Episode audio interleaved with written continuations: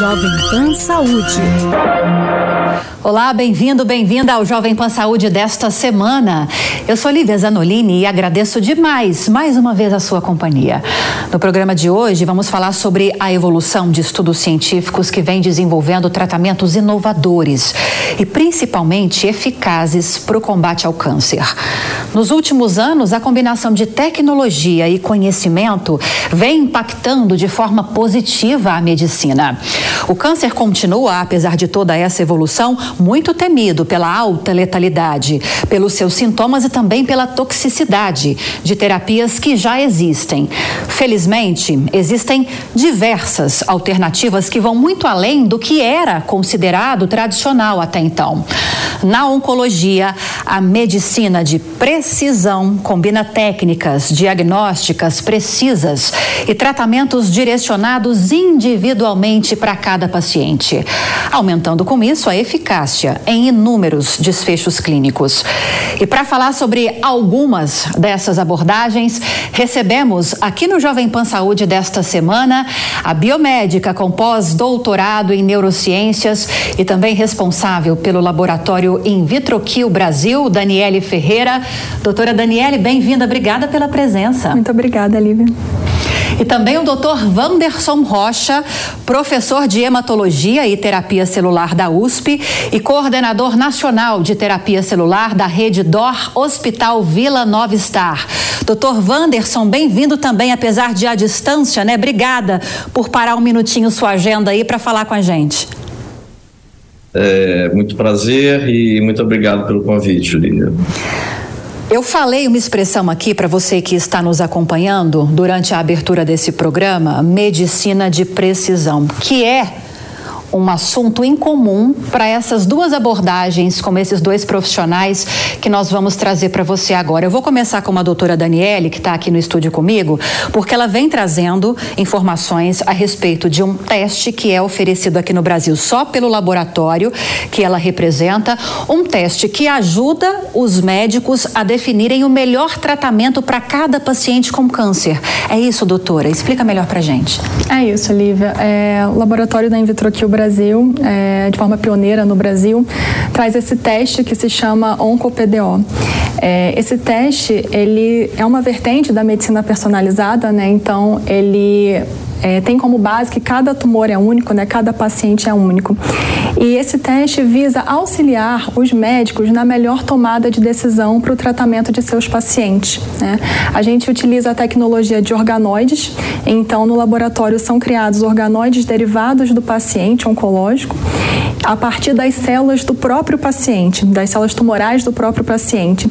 E com essas células no laboratório são testadas as respostas aos diferentes medicamentos, né, aos diferentes quimioterápicos ou drogas de terapia-alvo, a fim de que o médico, conhecendo essas respostas, possa tomar a melhor decisão no tratamento para o seu paciente. Mas é importante a gente deixar muito claro, eu estava conversando com a doutora Daniele antes de a gente começar a gravação, que a decisão é sempre do paciente, né, doutora? O teste, vai, aliás, do médico, o teste vai ajudar o médico a tomar a melhor decisão, a apontar uma direção mais assertiva.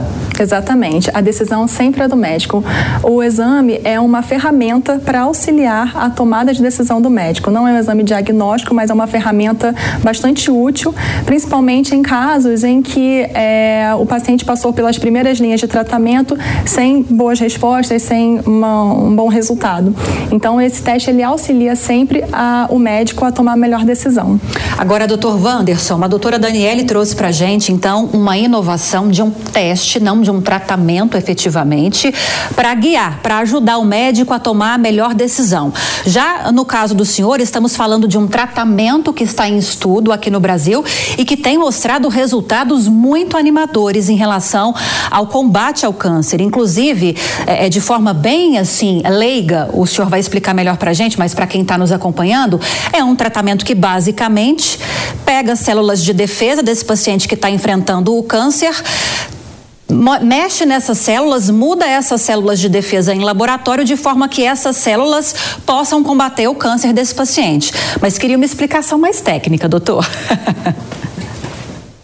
Pois bem, ah, essa técnica, é claro que ela já é conhecida fora do Brasil. Né? O primeiro paciente tratado é, foi nos Estados Unidos, um paciente é, mais idoso de uma leucemia linfocítica crônica e posteriormente o caso que ficou muito conhecido uh, foi o caso de uma criança com uma leucemia linfoblástica aguda, um tipo de leucemia aguda que tinha recaído após um transplante de medula óssea, quer dizer, a doença voltou após o transplante de medula óssea, e na Universidade da Pensilvânia, aqui nos Estados Unidos, é, resolveram então, claro, uh, com autorização dos pais, de infundir essas células que eram retiradas dessa criança, modificadas geneticamente, devolvidas.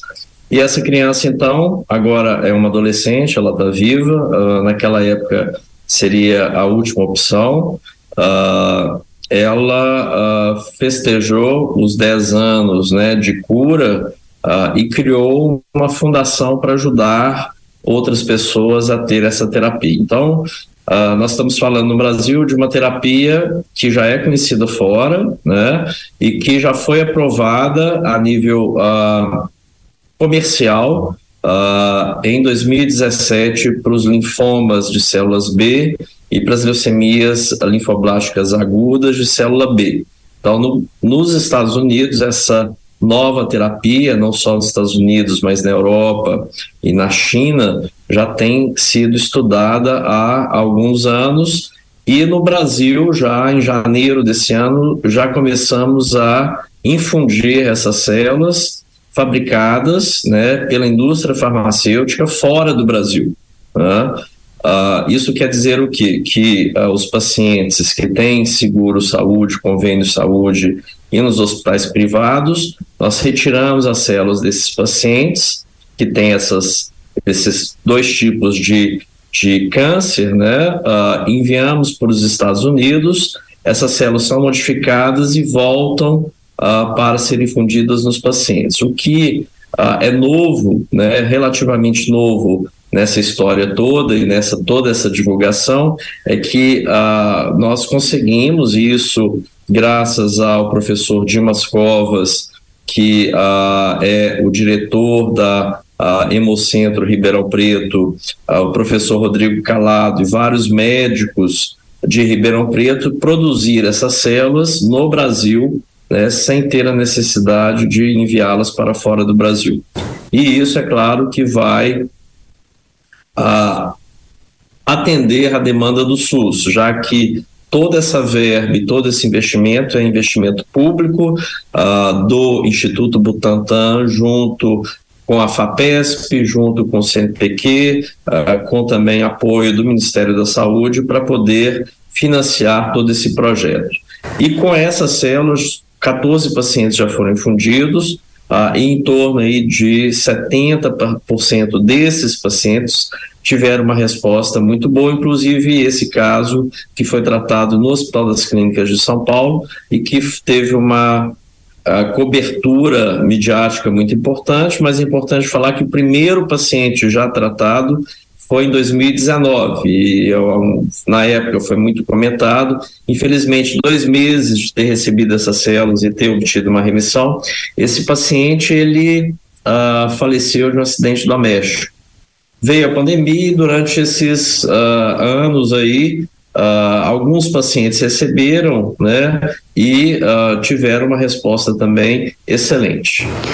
Nossa, que. Se deu para entender, Lívia. Deu muito bem, doutor. E, inclusive, que história desse primeiro paciente que o senhor estava contando para gente, né? Dois meses após receber esse tratamento, ter um resultado muito positivo, falecer por causa de um acidente doméstico. Muito triste. É, eu quero saber um pouquinho mais sobre esse caso que o senhor já destacou para gente e que ganhou uma cobertura midiática muito grande desse paciente de 61 humanos. Mas antes eu vou voltar aqui com a doutora Daniele, já já a gente volta a se falar. Eu estou com dados aqui, é, doutora. O, o doutor Wanderson falou que são dois tipos de câncer, né, doutor? Que, que hoje são Pode falar. Esses são tratados com Isso. esse tipo de terapia. Com esse tipo né? de terapia. Na realidade, Isso. tem um terceiro, que é o mieloma múltiplo, que é um outro tipo de câncer. Então, vamos deixar claro que existem vários tipos de cânceres os cânceres que realmente têm uma resposta com a terapia por células CAR-T são chamados leigamente de tumores líquidos, que é o linfoma não Hodgkin de células B, a leucemia linfoblástica aguda de células B e o mieloma múltiplo. Infelizmente, no Brasil ainda não temos, nem do ponto de vista comercial, nem do ponto de vista de pesquisa, tratamento para pacientes com mieloma múltiplo. Então, nesses casos, os pacientes que têm condições têm que sair para fora do Brasil. Perfeito. São esperados a cada ano, contando de agora até 2025, para cada ano, 704 mil novos casos de câncer aqui no Brasil para cada ano desse triênio. O câncer com maior incidência aqui no país é o câncer de pele. Quando a gente setoriza, né, doutora, a gente separa mulheres de homens, é, como exceção do, do câncer de pele que lidera esse ranking, essa lista, o câncer de mama é o que tem maior incidência entre as mulheres e o câncer de próstata, o que tem maior incidência entre os homens aqui no Brasil. Efeitos desse teste, sobre o qual a senhora estava explicando para gente, quais são os tipos de câncer que podem ser testados por essa tecnologia? É, no Brasil, o OncoPDO está disponível para os cânceres de mama, pulmão, coloretal, gástrico, pancreático, próstata e ovário. Então, ele acaba abrangendo esses dois casos, né, setorizando, como você falou, os maiores em, em mulheres e homens, né, que é mama e, e próstata. E futuramente, né, com o desenvolvimento das pesquisas, a gente é, passa também a, a, complementar esse rol de exames que, de, de tipos de câncer que são abrangidos, né, com outros tipos de câncer também de tumores sólidos. Sim, então existem pesquisas, embora nem todo tipo de tumor sólido possa ser testado por essa tecnologia, as pesquisas estão acontecendo para que outros tipos também de câncer possam passar por essa mesma experiência. Exatamente. Mas não tem estimativa de tempo, né, doutora? As pesquisas elas variam muito e dependem de muitas variáveis, né? Isso, tem muitas variáveis que a gente precisa acompanhar, mas a gente precisa também fazer diversos testes, né, diversas pesquisas para a inclusão de um novo tipo de câncer, de um outro tipo de câncer dentro desse, desse, é, desses tipos que a gente oferece, né? Então, é, tanto na fase laboratorial, né, de, de processamento, todas as etapas que acontecem no laboratório e também a as outras estimativas, outras variáveis externas. Né?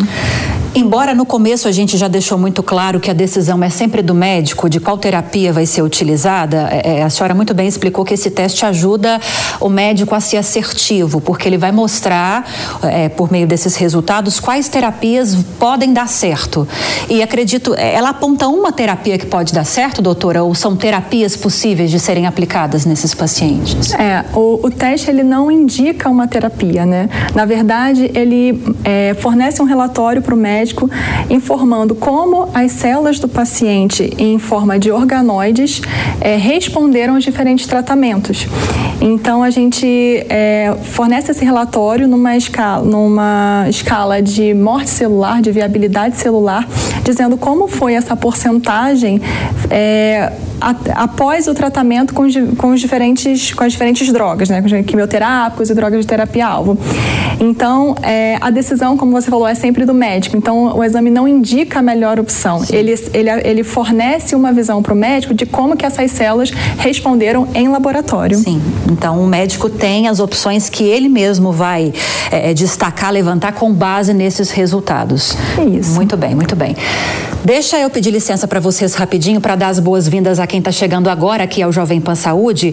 Hoje estamos falando sobre medicina de precisão, algumas terapias, é, exclusivamente um teste também, para ajudar a, a medicina, os médicos e os pacientes a encontrarem a melhor opção de tratamento. E para falar sobre isso, eu recebo aqui a Daniele Ferreira, que é biomédica com pós-doutorado em neurociências, responsável pelo laboratório In Vitro Cui Brasil, e também o Wanderson Rocha, que é professor de hematologia e terapia celular da USP e coordenador nacional de terapia celular da rede DOR Hospital Vila Nova Star.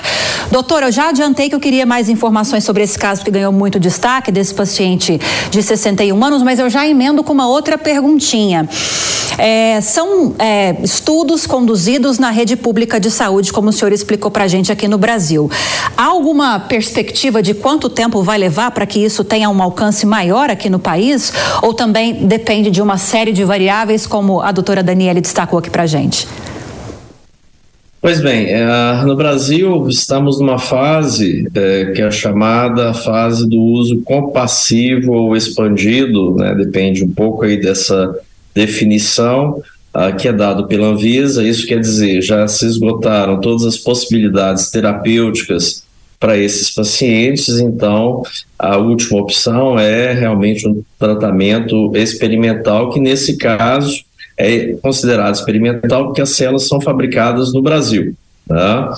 Uma vez que a gente passa essa etapa, e isso provavelmente já nas próximas semanas ou uh, no próximo mês, a Anvisa uh, vai nos autorizar, e isso estamos esperando com muita ansiedade, o estudo de fase 1 fase 2, no qual vamos incluir em torno de 75 pacientes com essas duas doenças que eu falei, dois tipos de cânceres líquidos, que são linfoma não Hodgkin de células B e a leucemia linfoblástica aguda de células B. E com isso, então, vamos analisar né, uh, os tratamentos e a toxicidade a esse tratamento. É claro que nós já temos uma ideia de como funciona, já temos a ideia do, das respostas, mas temos que demonstrar uh, que essas células são manipuladas e são fabricadas de uma forma segura. Isso tudo, mais uma vez, realizado na Fundação Hemocentro Ribeirão Preto, sob a coordenação do professor Dimas Covas. Já temos duas fábricas de células, uma em Ribeirão Preto e outra em São Paulo, uh, próximo ao Hospital Universitário da USP. Então, esses dois laboratórios, no futuro, que calculamos aí em torno de dois a três anos, vai poder já estar fabricando essas células para o uso público e calculamos em torno de 300 pacientes por ano. Isso é claro que está longe uh, do, é, do que é requisitado para o tratamento uh, da população brasileira, né, do SUS. Nós calculamos aí que em torno aí de 1.800 pacientes uh, a 2 mil pacientes precisariam dessa nova terapia uh, para tratar esses dois tipos de doença. É claro que o que é importante falar que por enquanto essa terapia ela é restrita somente àqueles casos que não tiveram uma resposta pelo tratamento tradicional que é a quimioterapia e ou radioterapia nesses dois tipos de doença. Por que, doutor? É um tratamento muito caro por que é preciso que seja uma alternativa caso esses tratamentos mais tradicionais, convencionais, eh, não são eficazes? Bom, na ciência tudo é uma progressão né, de etapas. Né? Então, quando aparece algo novo. Nós temos que seguir todas as etapas de estudos clínicos. Né? Então, por exemplo, no mundo, aqui, por exemplo, nos Estados Unidos, o que eu tenho visto é muitos pacientes já com tumores sólidos, quer dizer, não só os líquidos, como uh, eu mencionei, mas tumores de próstata, tumores gástricos, já sendo submetido à terapia CAR-T, porém, nós sabemos que ainda uh, é a nível experimental e somente protocolos clínicos uh, podem ser feitos para podermos testar essa nova terapia. Nessas três doenças, como eu disse, o uso das células CAR já começou desde 2017. Então, o que a gente vê é uma evolução dessa terapia durante os anos. Então, vamos só dar um exemplo. No caso do linfoma não Hodgkin B, o paciente primeiro toma quimioterapia. 50% desses pacientes vão ficar curados só com a quimioterapia. Uh, uma parte desses pacientes vão recair, a doença vai voltar temos a opção do transplante autólogo, transplante de medula óssea. Uh, e agora os estudos mais recentes mostram que provavelmente esses pacientes que iriam para o transplante autólogo se beneficiariam mais de uma terapia com células CAR-T do que por um transplante autólogo. Então a gente vê que antes eram pacientes que tinham uma doença bem avançada, bem grave, e que atualmente, com o passar do tempo, com os estudos sendo realizados, nós podemos trazer essa terapia para uma linha de frente. No futuro, quem sabe, nós vamos tratar os pacientes somente com uma injeção de células, e aí acabou toda a história dessa quimioterapia e dos efeitos colaterais. Mas nós temos que seguir regras é a ciência, é a ciência que vai trazer a resposta aí uh, para todos esses estudos e, é claro, traduzindo numa melhor saúde para a população. Perfeito, doutor. Não dá, quando se fala em saúde, para cortar nenhum tipo de caminho necessário que tenha de ser seguido, né? Perseguido. Mas agora eu vou trazer alguns percentuais dos casos mais comuns de câncer. Aqui no Brasil, tomando-se como base um panorama geral, homem, mulher, um panorama geral.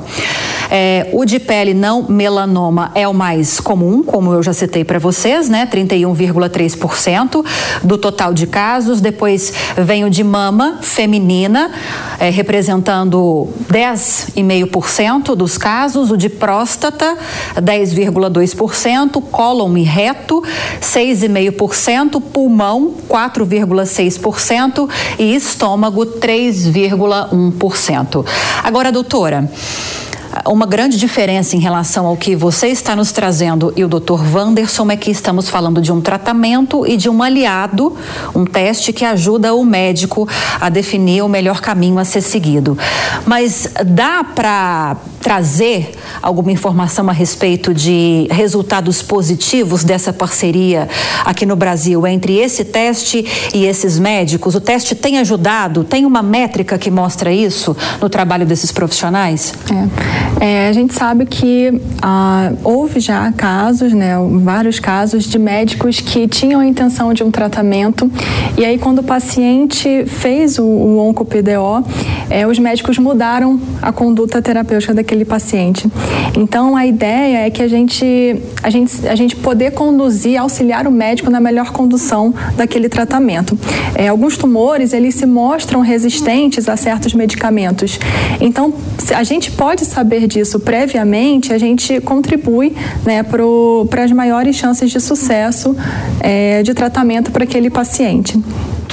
É, a gente vai esperar agora os próximos anos esses estudos, né, esses testes avançarem. A senhora explicou no início que há uma intenção de abranger a, a possibilidade de realização desse teste não só para tipos de câncer que não os que hoje já podem ser abrangidos, mas como também Talvez, quem sabe no futuro, mais pessoas tenham acesso também a esse tipo de teste. Agora, é, para essas pessoas é, é, que passam por esse tipo de teste, eu imagino que a cobrança em cima do médico deva ser um pouco maior também, né? Para acertar essa terapia que vai ser realizada. Na perspectiva do paciente, não sei se vocês têm muito contato com o paciente ou só com os médicos, é, é como isso é conduzido? É, o nosso contato, ele é especificamente com o médico, né?